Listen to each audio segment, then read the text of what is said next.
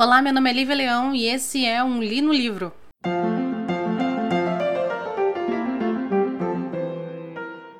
Então, antes da gente começar a falar sobre o livro da semana, que é o Brumas de Avalon, na verdade, o primeiro volume chamado A Senhora da Magia, eu preciso fazer uma, um, um, comentário que é um comentário um pouco complicado para mim, porque eu sou muito fã da Marion Zimmer Bradley, que é o, a pessoa que escreveu, né, a mulher que escreveu não só esse como outros livros do ciclo de Avalon que a gente fala, né? Eu já li não só Brumas. Brumas foi uma série de livros que marcou muito a minha vida. Eu, a gente vai conversar sobre isso. Eu li pela primeira vez aos 19 anos. Eu descobri o feminismo através dessa desse livro, dessa série e li várias vezes durante a minha vida e tô relendo agora com vocês. Mas é, fazendo uma pesquisa sobre a autora, que é o que eu sempre faço antes de começar a gravar um, um livro, eu descobri que a Meryl Zeman Bradley ela se envolveu em 2014 com é, acusações de pedofilia. É, aparentemente, ela foi acusada por facilitar a má conduta do marido dela, que era um pedófilo, não só para abusar as próprias filhas, como para abusar várias outras crianças. Inclusive, ela supostamente cogitou adotar crianças que ele estaria interessado sexualmente. É porque eu já tô abordando isso logo de cara, porque eu não sabia disso. O meu relacionamento com essa autora sempre foi de extrema admiração, tanto que eu já li Brumas umas 5, 6 vezes. Cabe a vocês que vão ouvir esse episódio me falarem se vocês querem que eu continue falando de Brumas de Avalon. Eu acredito sim que a gente precisa separar a obra da pessoa. É, Polanski é um escroto e mesmo assim faz filmes incríveis. E assim temos o de Allen, e assim temos Pablo Picasso, e assim temos Elvis, a gente está vivendo uma, uma, uma época onde é necessário discutir sobre isso. Nós temos muito acesso a conhecermos os ídolos e os, e os artistas e as pessoas que produzem arte, e nem sempre eles são grandes, grandes seres humanos. Então a gente precisa botar a mão na consciência e saber se a gente consegue fazer essa distinção.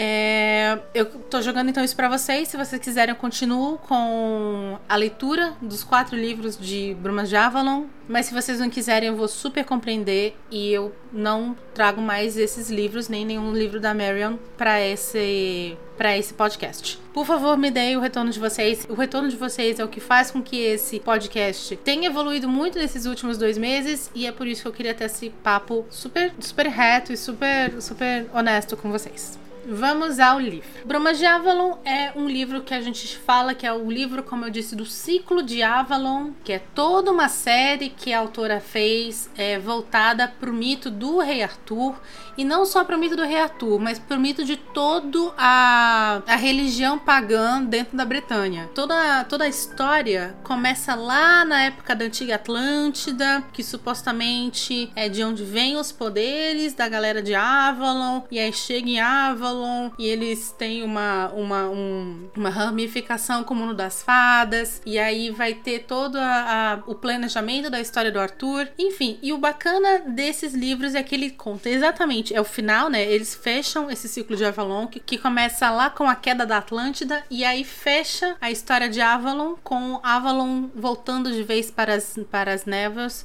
com Bruma Javelin e os seus quatro livros, que seriam, respectivamente, esses quatro livros: A Senhora da Magia, A Grande Rainha, O Gamo Rei e O Prisioneiro da Árvore. Eu li esse livro, eu tinha 19 anos e eu morava em Fortaleza. Eu, eu, era, eu era aquela criança que frequenta a biblioteca da escola. Bibliotecas são lugares fantásticos. São lugares onde eu encontrei livros fantásticos. E eu adoro a atmosfera da biblioteca, é um lugar quase sagrado, onde você não pode falar alto. É uma coisa romântica, é uma coisa belíssima. Eu adorava ir pra biblioteca. E aí eu lembro que eu fui e eu não sei exatamente como eu encontrei esses quatro livros lá na parte de literatura inglesa. E resolvi pegar. E são livros finos, né? São quatro livros, mas são livros finos. Hoje em dia, eles são editados é, num volume único, é, capa dura, que é muito luxuoso mas eu tenho as versões antigas, que depois eu vou, vou lá pegar na, na, na estante para ver qual era a editora, mas são todos da mesma, da mesma capa, é uma capa clássica, bem década de 80, que se eu não me engano é a primeira capa da edição americana. Essa experiência de leitura em específico que eu tô tendo, ela não é uma experiência de leitura com livro, eu tô ouvindo Brumas de Avalon. Eu assinei, lembrando, esse podcast não é patrocinado ainda. Por favor, Storytel, se vocês estão me ouvindo, me patrocinem. Eu pago um serviço chamado Storytel, que é um serviço de audiobooks. Eles têm muitos audiobooks. Eu, na verdade, eu baixei Storytel primeiro para ter contato com os livros do The Witcher. E aí eles têm Brumas de Avalon, os quatro livros. E eles têm também livros em inglês, tá? Então, se você entende inglês, você também pode é, escutar. Por que eu resolvi pegar esse audiobook? Porque eu tô lendo fisicamente um segundo livro que vai vir pro canal, obviamente, mas é um livro muito grande. E como essa semana eu tava bem cansada, eu tava com problema de leitura porque eu não tava aguentando, eu tava tipo indo dormir super tarde e chegava na cama, capotava, não conseguia ler. Comecei a ouvir o Bruma de Ávalo enquanto eu trabalho, enquanto eu limpo as coisas, que aí é uma forma de eu também ter contato com a literatura. E aí eu trouxe para vocês esse livro então. O Brumas de Avalon ele vai contar, como eu falei, a história do da lenda do rei Arthur contada pelo ponto de vista das mulheres envolvidas nele, com esse com esse rei. Você vai ter a Morgana, que é a irmã dele, você vai ter a Igraine, que é a mãe dele, você vai ter a Morgause, que é a tia dele, e você vai ter a Vivienne, que também é tia dele, e Senhora do Lago. Lembrando que Senhora do Lago é sim um personagem que já existe nas crônicas arturianas. É, Igraine é, também, é, Morgana também, a Morgause não lembro. E a Gwynfer, que é, que é a esposa do, do rei Arthur, ela vai aparecer nesse livro, mas muito rapidamente. Esse primeiro livro, que é a História da Magia, ele vai contar o plano da galera de Avalon para não perder a influência na Bretanha, tentando manipular os relacionamentos entre as pessoas que estavam no poder e assim trazer essas pessoas para dever algo a Avalon, pra, ou seja, para ter é, uma promessa com Avalon.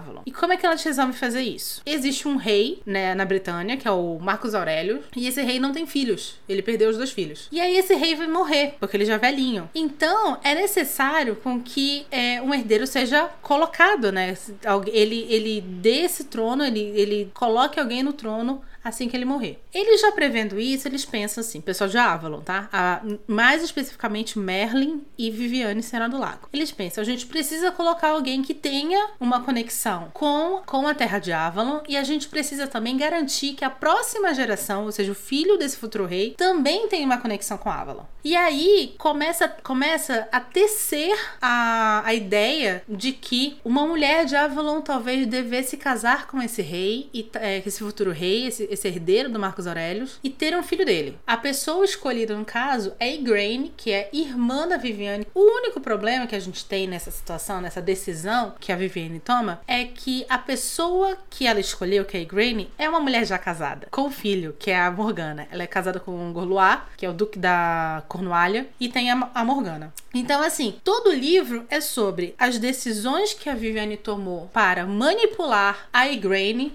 para se casar com o Terpendragon, que vai ser esse esse futuro rei depois do, do, do Marcos Aurélio, e ela, ela ter um filho dele, que seria então o Gideon, com o nome romano de Arthur. As implicações disso não afetam apenas, obviamente, a Igraine, o Uther e o Arthur. Eles vão afetar Urgoloa, que é o marido, que vai ter que sair dessa equação, né? Porque ela precisa se casar com o Uther, a Igrene, porque senão o filho que ela, que ela carregar não vai ser considerado herdeiro, vai ser considerado um bastardo, e aí já era. Vai afetar a Morgana, que é a filha primogênita desse cara, do Gorlois. Vai afetar todo mundo. Porque, como eu falei, são quatro livros, e esse é só o primeiro. Então a gente tá vendo, na verdade, uma semente sendo plantada nessa história. Todo o plano da Viviane e do Merlin entrar trazer esses reis, essa essa galera que é a galera do poder, que tá lutando lá, que tá dominando a Bretanha, tá protegendo a Bretanha contra os saxões, trazer eles para Avalon, trazer eles para se tornarem grandes é, apoiadores de Avalon, numa terra que foi dominada anteriormente por romanos e principalmente agora é dominada por cristãos, é muito complicado. E o plano deles começa a ter camadas e camadas e camadas de sacrifícios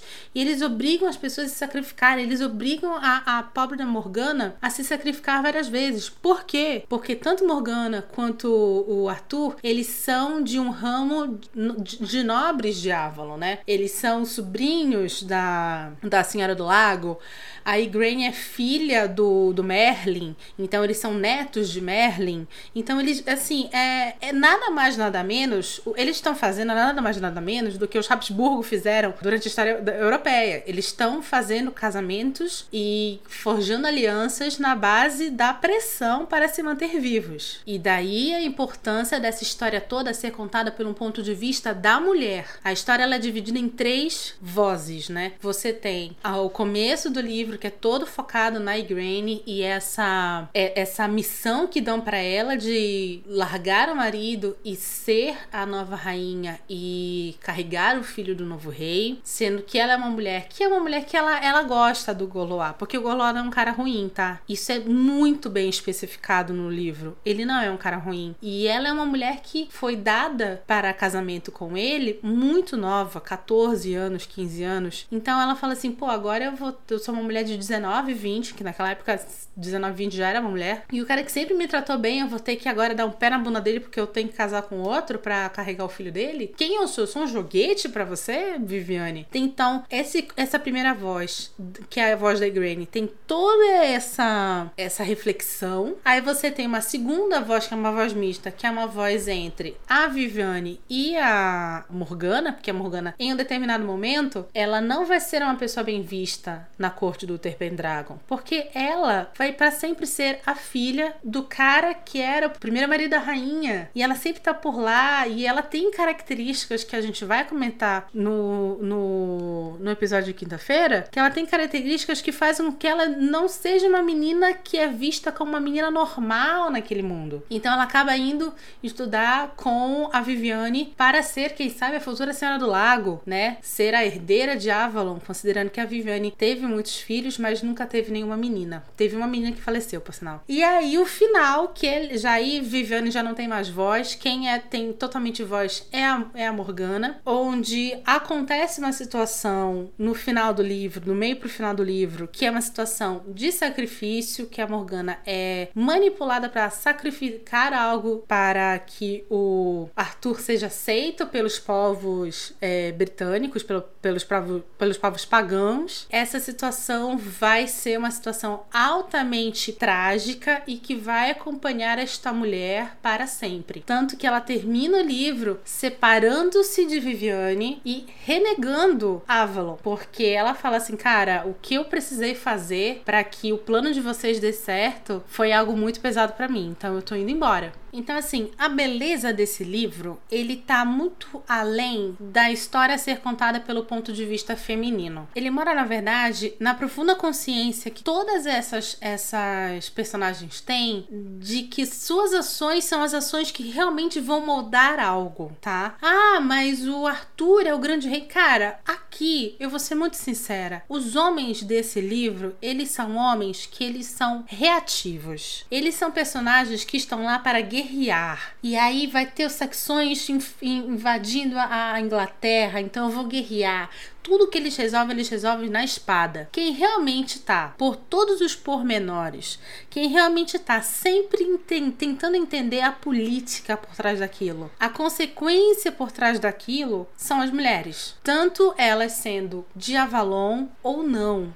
São elas que realmente determinam isso. Quem faz o mundo girar nesta história são as mulheres. É, a Marion, ela, ela teve contato com um grupo com um grupo feminista na vida dela, tanto que ela antes só escrevia tipo romances Pope para sustentar o marido e os filhos. E aí é com contato com esse grupo feminista que ela começa a escrever, então, é, livros onde a personagem principal é uma mulher e ela começa a colocar preceitos feministas dentro desse livro. É, além disso, é absurdo negar a beleza da prosa dessa senhora. É absurdo negar. Você tem especificamente um ritual, que é o ritual do Beltane, que acontece do meio pro final do livro, que é o ritual onde a Morgana ela, que ela como jovem sacerdotisa, ela precisa ingerir muitas drogas e ter a sua consciência ampliada para participar desse ritual. E todo ritual é contado do ponto de vista dela que tá drogada. Mas todo ritual, toda, todas as impressões que ela tem são descritas de uma maneira absurdamente bela. Porque ela realmente está vendo aquilo por olhos que são olhos que, que estão meio turvos, né? Por causa turvos que eu falo no sentido figurado, tá, gente? Não, não tá com nada no, no olho mesmo. Mas tem. Ela, ela tá com um olhar que não é um olhar claro sobre a situação mas ela consegue conectar com todos as, a, os níveis de magia e simbolismo é, pagão feminista que aquela, a, aquele ritual tem. E são coisas fantásticas, são coisas belíssimas. E a, a mesma coisa acontece com a Igraine. A Igraine ela não, ela não participa de nenhum rito, mas a Igraine ela tem essa coisa de estar tá muito em dúvida sobre aonde a fidelidade dela tem que estar. Tá. Se é com a galera de Avalon, que manda ela casar com os 14 anos, manda ela dar para outro aos, aos 19. Ou se é com um cara que pode não ser o cara dos sonhos dela, é um cara meio bruto, mas é um cara que, que tem um cuidado com ela muito grande e ela vai descrever toda uma situação social da época em termos de criação de filhos, em termos de é, casamento, felicidade matrimonial, e ela vai falar sobre isso e vai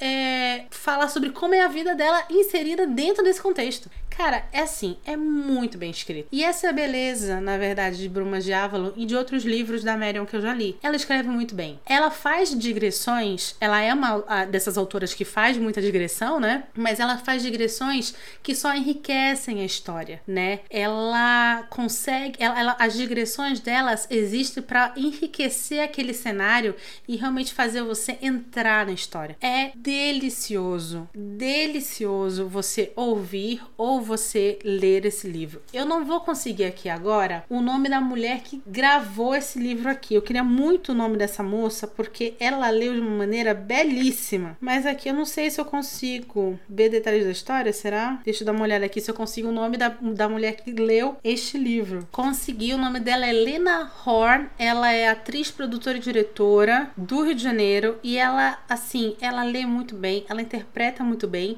E essa é a beleza do audiobook, tá, gente? Gente, no audiobook não é só. Não é como se você estivesse acessando aquela coisa do. do aquele, aquele aplicativo do Google que vai lendo automaticamente o texto para você, com aquela voz do. Então, alguém disse. Eu gostaria de um café. Não, é realmente a pessoa, ela ela interpreta isso. Eu já tinha visto, é, gostado muito da interpretação do cara que leu os livros do The Witcher. É, e essa moça arrasa na interpretação e na leitura do Brumas de Avalon. É ela nos quatro livros, tá? Então, assim, se você não conhece o serviço, e você é uma pessoa que você quer ler e não não tem tempo, eu talvez recomendaria esse serviço, tá? Não tô falando só do Storytel, existem outros. Se você lê, se você entende inglês, tem mais ainda né? a quantidade de, de aplicativos de audiobook com livros em inglês é gigantesco. E aí você tem que, sei lá, Kate Winslet lendo, entendeu? Tem uma, tem uma galera muito oscarizada lendo, então é bem bacana também. E assim, o preço é R$24,90, o, que é o que eu pago hoje em dia. Eu comecei pagando bem menos, porque eu comecei numa, numa promoção. Então, pega uma promoção, ouve um livro. Às vezes acho que eles têm promoção de 30 dias gratuito, não sei. Mais uma vez, não tô sendo patrocinada, então não vou te dar. Não tem essas informações à mão.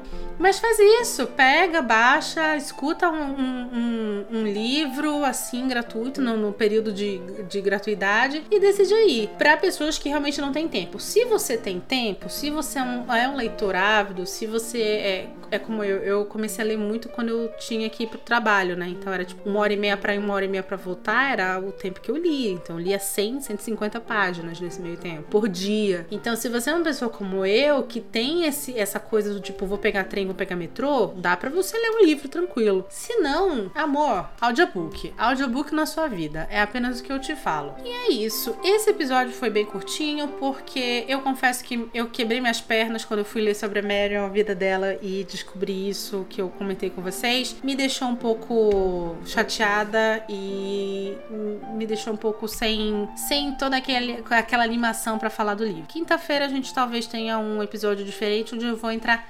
exclusivamente na história e vocês vão ver com uma história bem bacana, tá bom? Meu nome é Lívia Leão e esse foi um Li no Livro.